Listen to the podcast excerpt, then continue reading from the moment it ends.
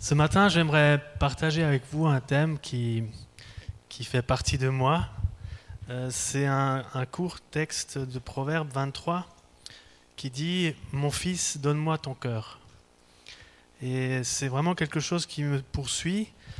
C'est le jour de mon baptême, les anciens de mon église m'avaient donné ce verset pour dédicacer la Bible qu'ils m'avaient offert. Et j'avais pas très bien compris parce que dans toutes mes années d'école du dimanche, on m'avait dit, si tu donnes ton cœur à Jésus, alors tu seras sauvé. Donc si j'étais là pour le baptême, c'est bien que j'avais donné mon cœur à Jésus. Euh, donc je n'ai pas très bien compris euh, ce verset au départ.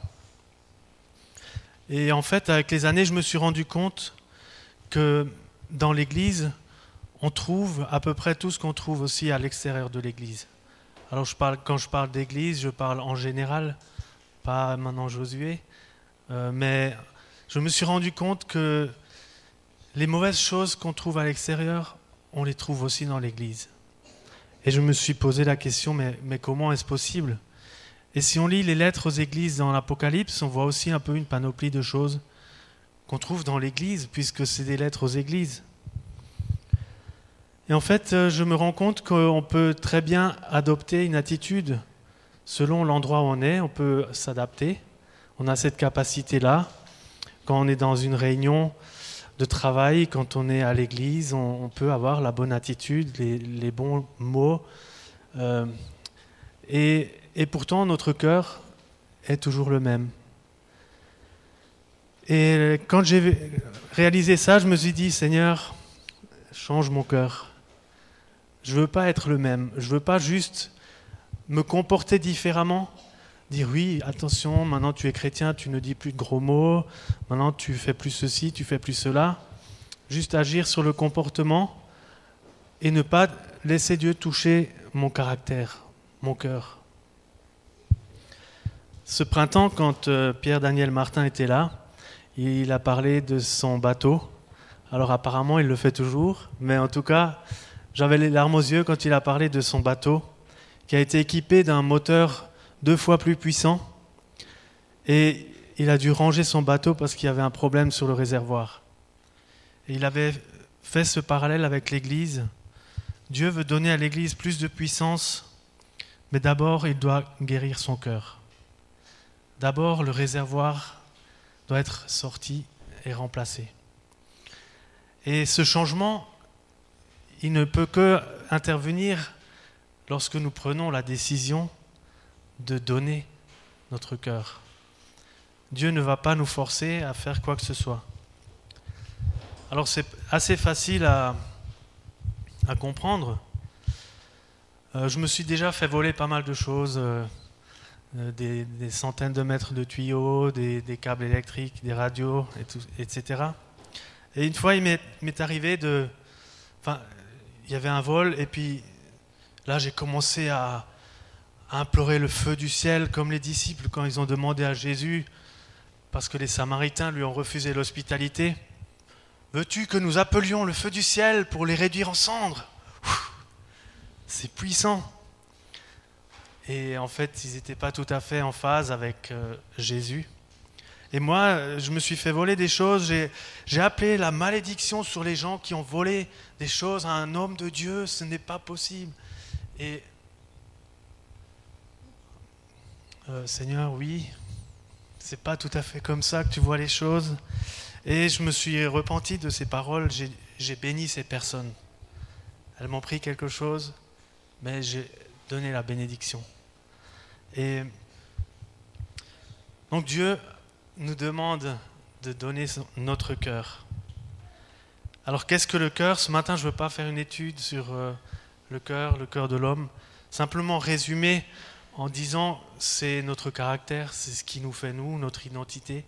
C'est euh, un réservoir de toute notre vie, nos blessures, nos joies, nos trahisons, nos mauvaises expériences, nos désobéissances, toutes ces choses.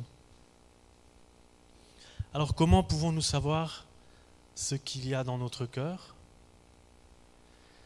C'est un peu comme, euh, comme je disais tout à l'heure, on peut s'adapter. Mais certainement, vous avez déjà vécu des situations où il est impossible de s'adapter tellement on est pris de court, on ne sait absolument pas comment réagir, ça va trop vite. Et en fait, là, c'est simplement le cœur, c'est pilote automatique, c'est ce que nous sommes qui, qui agit. On ne peut pas tricher. C'est quand on est au volant de la voiture, par exemple, et qu'il y a des choses qui se passent sur la route qui nous dérangent. Parfois, il y a des choses qui sortent, qui nous étonnent. Une belle expérience, c'est aussi d'assister à un accouchement. Et chaque fois, Isabelle m'a dit, euh, tu étais super. Et moi, je me suis dit, j'étais nul. Qu'est-ce qu'on veut faire à côté d'une femme qui accouche? C'est simplement notre cœur qui est là et qui, qui nous fait agir. Et bien sûr, si elle avait dit autre chose, je ne vous l'aurais pas raconté. Mais en tout cas, des situations où nous sommes livrés à nous-mêmes, où, il n'y a pas d'artifice, où il n'y a pas de choses programmées. Manuela avait aussi utilisé l'image du jardin qui est arrosé et en même temps que les choses qu'on a plantées poussent, il y a les mauvaises herbes qui poussent.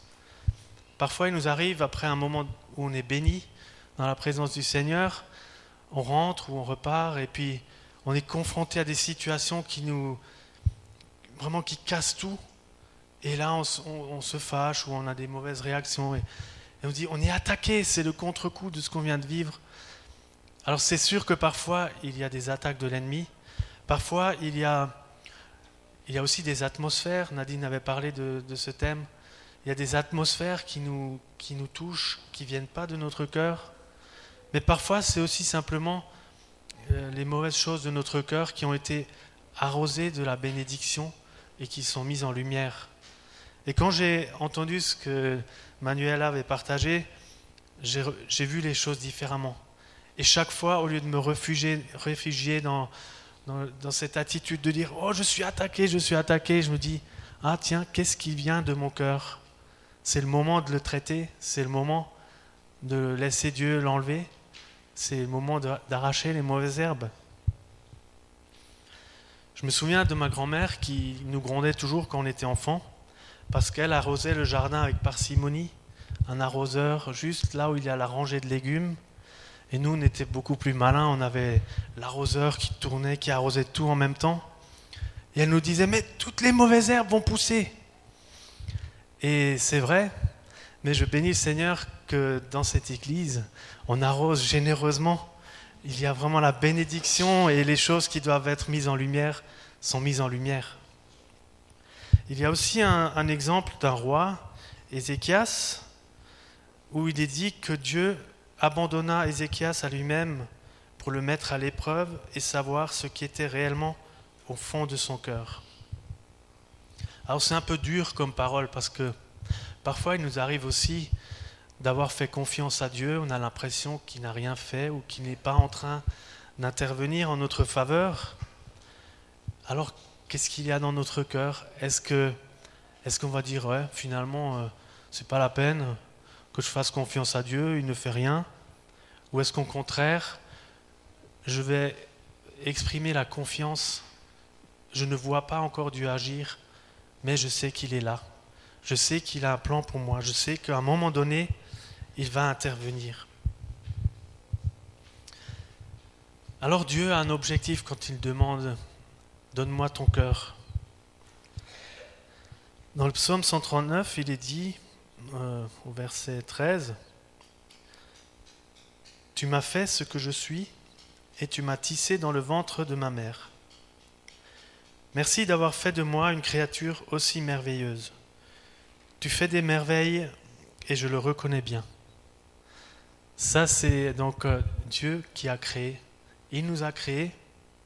Et ce que j'aimerais dire ce matin, c'est que Dieu ne renie pas ce qu'il a créé. Ce que Dieu a fait est toujours, est toujours là.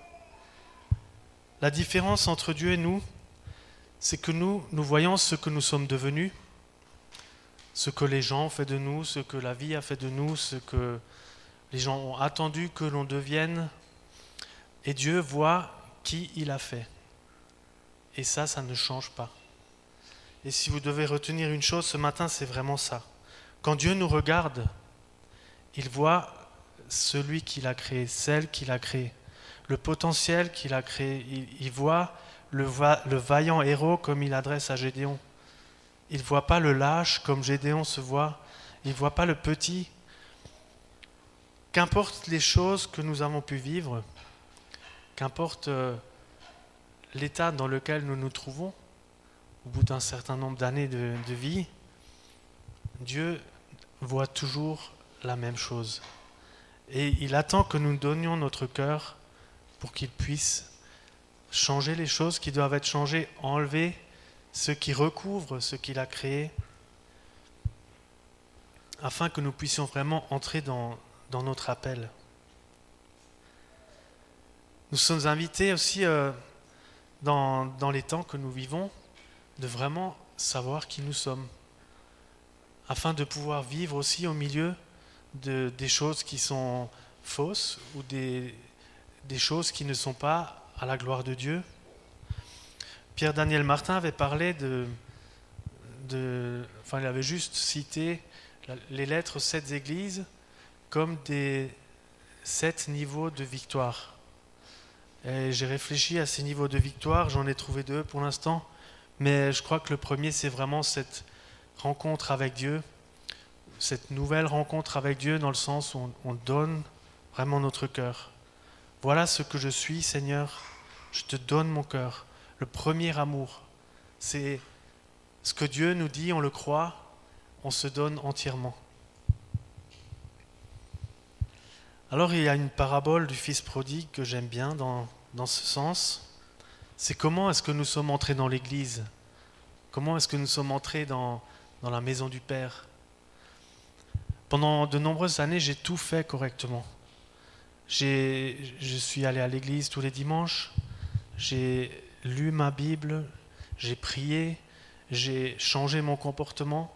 Vraiment, j'ai tout fait comme il faut, comme le fils aîné. Et ça m'a emmené aussi vers beaucoup d'intransigeance, un manque de miséricorde par rapport aux autres. Pourquoi est-ce que les autres ne feraient pas aussi bien que moi ou autant d'efforts? Pourquoi est-ce qu'il y a des gens qui se permettent de ne pas faire les choses correctement? Et puis il y a l'autre fils qui dit, j'ai tout gâché, j'ai fait n'importe quoi, j'ai tout ce que tu m'as donné, je l'ai perdu. Vraiment, j'ai gâché toute ma vie, je ne suis pas comme les autres, je, n'ai rien à, donner. Seigneur, prends-moi comme un serviteur, je ne suis plus ton fils. C'est pas ce que je veux. Je veux simplement être là mais je suis nul. Ce n'est pas non plus une bonne manière d'entrer dans la maison du Père. La bonne manière d'entrer dans la maison du Père, c'est que papa m'a pris dans ses bras. Il m'a serré dans ses bras. Il m'a dit, voici mon fils. Et ça, ça ne change jamais. Il n'y a rien à ajouter. Voici mon fils. Ce qui a changé, c'est que ben, tu étais mort et maintenant tu es vivant. Tu étais perdu et je t'ai retrouvé. Et c'est la seule légitimité que nous avons dans la maison du Père. Papa m'a pris dans ses bras. C'est pas ce que j'ai fait ou que je n'ai pas fait. Il m'a pris, il m'a embrassé, il m'a dit Voici mon fils.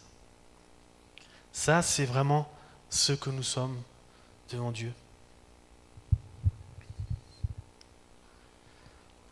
Ce qui est corrompu, Dieu veut le restaurer. Nous, on a l'habitude, quand quelque chose ne marche plus, on le jette. Quand euh, on a été trahi dans la confiance qu'on a donnée, alors on ne fait plus confiance.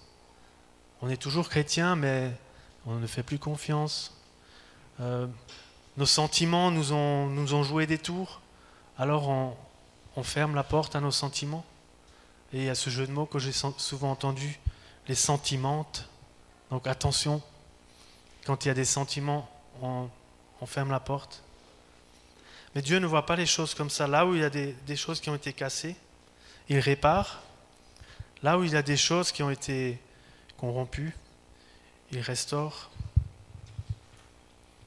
Parfois, pour nous emmener à donner notre cœur, Dieu doit aussi enlever les choses que nous pensons qui font notre identité. Alors c'est un peu facile à comprendre quand on, part à la retraite. On était quelqu'un, on avait une position, on avait une fonction, on était reconnu, on était informé, on nous demandait des choses, et d'un coup on est là, euh, on compte plus. Personne ne nous demande plus rien, on ne nous informe plus de ce qui se passe euh, dans la société où on a travaillé, on n'a plus besoin de notre avis, on n'a plus de statut. Parfois Dieu permet cela afin qu'il reste vraiment que le regard de Dieu sur nous. Il n'y a pas ce que nous avons fait, nous ne vivons pas parce que nous faisons, mais vraiment cette intimité avec Dieu, le regard de Dieu sur notre vie qui nous dit tu es mon fils. C'est là notre identité.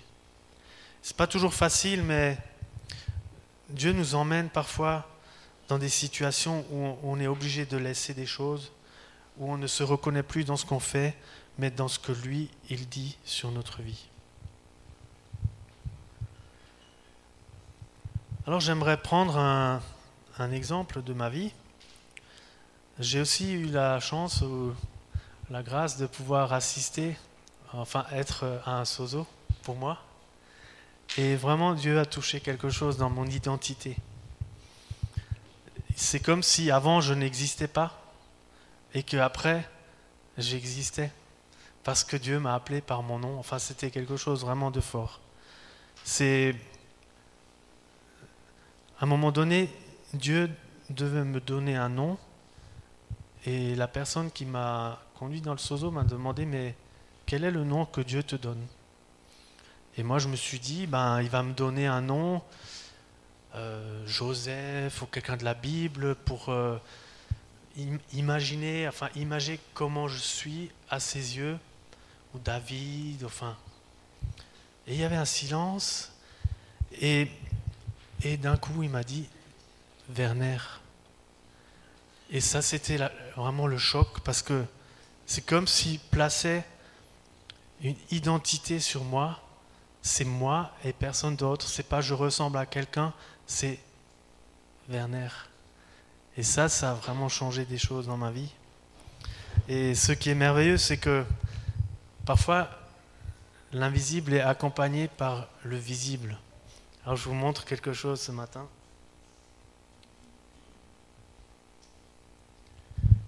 Alors j'ai 46 ans et c'est la première fois, je viens de la recevoir il y a un mois, que j'ai une carte d'identité. Avant, j'avais un titre de séjour et un passeport. Donc, passeport pour voyager, un titre de séjour pour avoir le droit d'habiter en France. Mais là, j'ai eu une carte d'identité. Alors, c'est, ça ne veut pas dire grand-chose pour vous, mais pour moi, c'est, terrible. Quoi. Et, et alors, quand j'ai, quand j'ai vu ça, je me suis dit, quand je l'aurai, je vais vous la montrer. Alors, j'existe.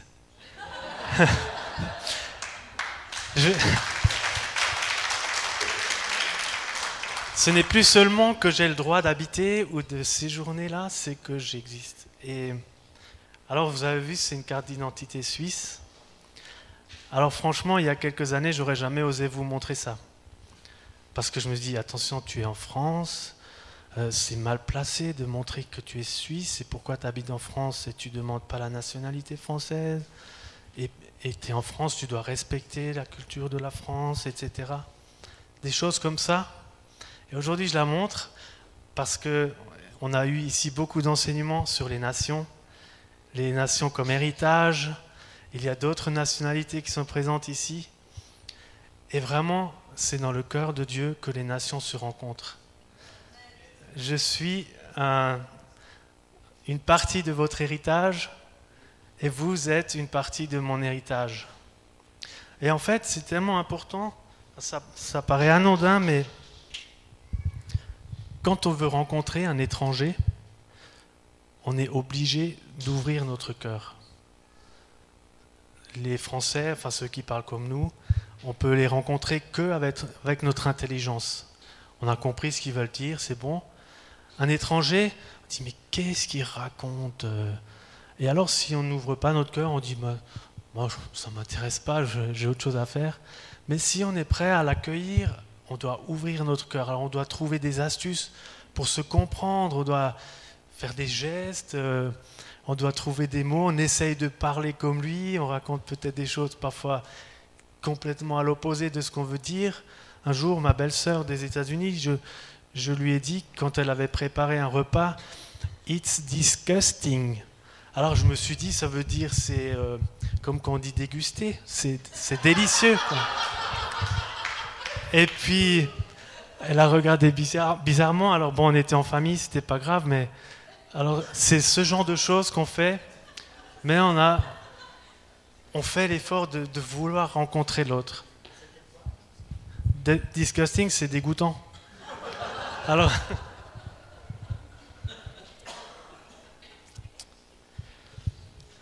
Donc quand on, on a la chance d'avoir des, personnes d'autres nations, ça, ça, nous oblige à ouvrir notre cœur, mais en même temps on est enrichi. Et parfois c'est aussi une ruse de l'ennemi de vouloir nous enlever tout ce qui dépasse pour qu'on ressemble tous, euh, qu'on soit tous pareils, même dans une même euh, nationalité. Mais Dieu a vraiment créé des individus et chaque individu est une richesse qu'il veut que les autres puissent euh, découvrir et qu'on puisse partager les uns avec les autres. Alors je vous rassure, je ne vais pas vous demander de faire la louange avec des corps des Alpes et des accordéons. Franchement, je, je rêve d'avoir un corps des Alpes. Parce que parce qu'il y a aussi une, une, illustration intéressante avec le corps des Alpes.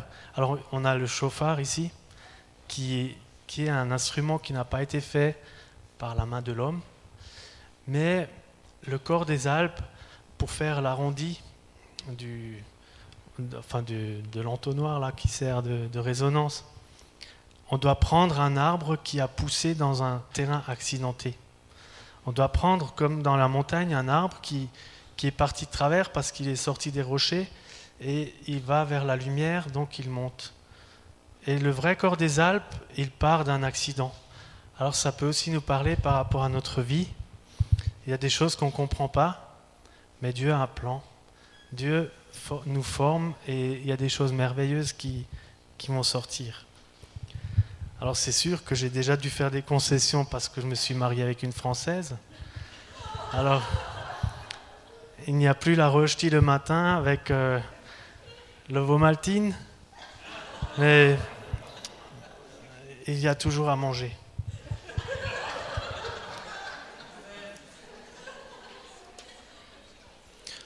Lorsque Dieu change notre vie, notre cœur, alors il y a des choses nouvelles qui arrivent. Et je suis content que Nadine ait partagé le message il y a 15 jours sur la marche par l'esprit, parce que vraiment, euh, ça s'articule bien avec ce que je dis. C'est que quand on veut laisser Dieu agir dans nos vies, on, ne doit plus aborder les choses avec notre âme, parce que Nadine avait fait le détail pour ceux qui qui n'étaient pas là. On est formé d'un corps, d'une âme, d'un esprit. Et en fait, lorsqu'on rencontre Dieu, notre esprit vient à la vie. Et quand j'ai entendu cet enseignement pour la première fois, ça aussi fait l'effet d'une bombe, parce que je me suis rendu compte que à l'intérieur du moi, il y a une partie de moi qui croit tout ce que Dieu dit. Je ne sais pas si vous vous êtes déjà rendu compte de ça. Mon esprit croit tout ce que Dieu dit. Tout ce que le Saint-Esprit dit de la part de Dieu, il le croit. Ensuite, il y a mon âme qui analyse. Euh, ouais, mais quand même, euh, c'est comme quand vous regardez dans un miroir. J'ai lu tout à l'heure, tu m'as fait ce que je suis, Merci d'avoir fait de moi une créature aussi merveilleuse. Mon esprit est tout à fait d'accord avec ça. Mon âme, euh, ouais, en même temps.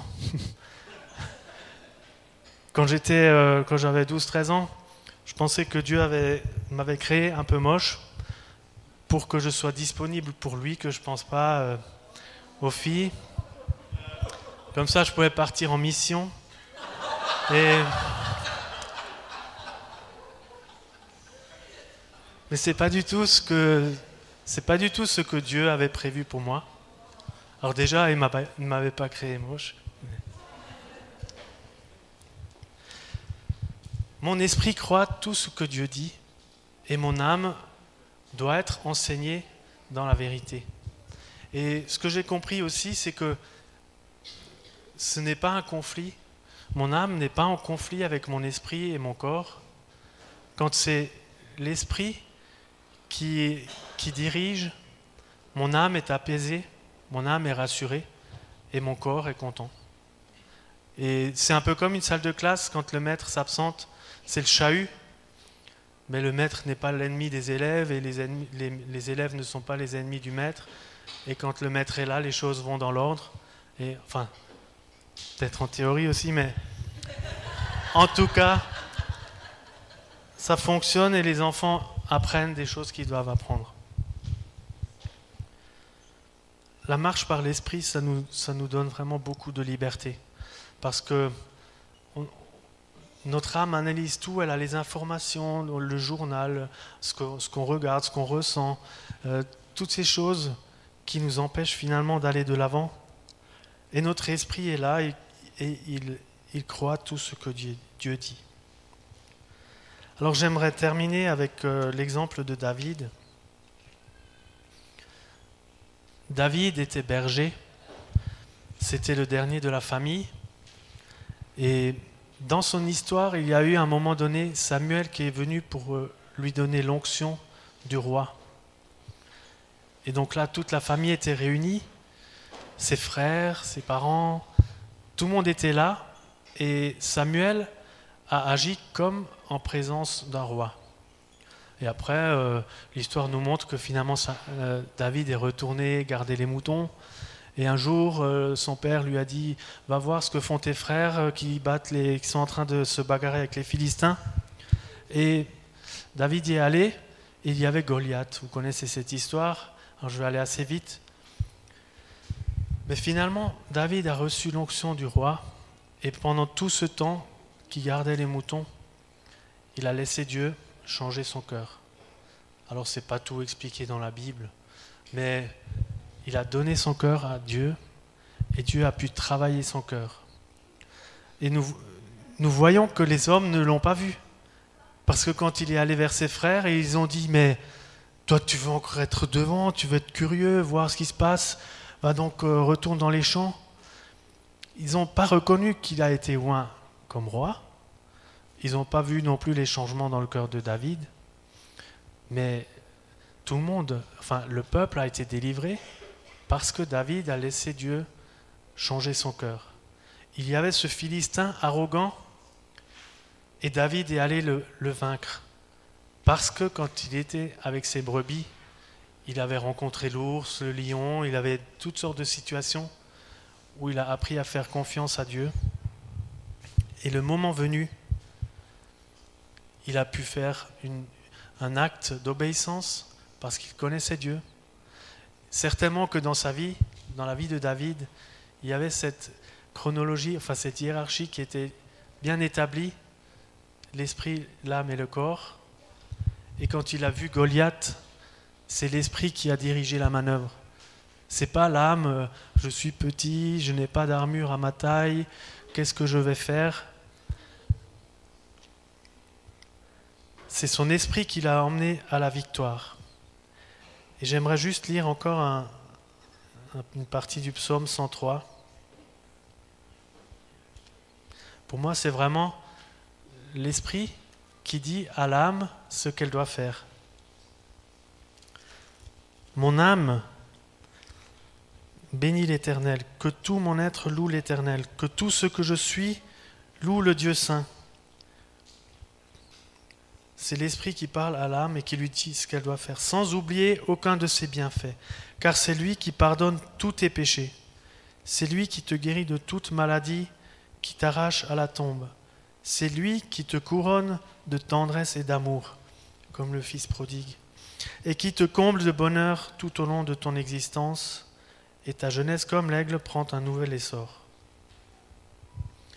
Nous avons appris par un exercice pratique euh, il y a 15 jours à parler à notre esprit, à bénir notre esprit. Et quand notre esprit nous conduit, alors nous allons dans la victoire. Alors je répète simplement, mon fils, ma fille, donne-moi ton cœur. Et Dieu fera de grandes choses. Amen.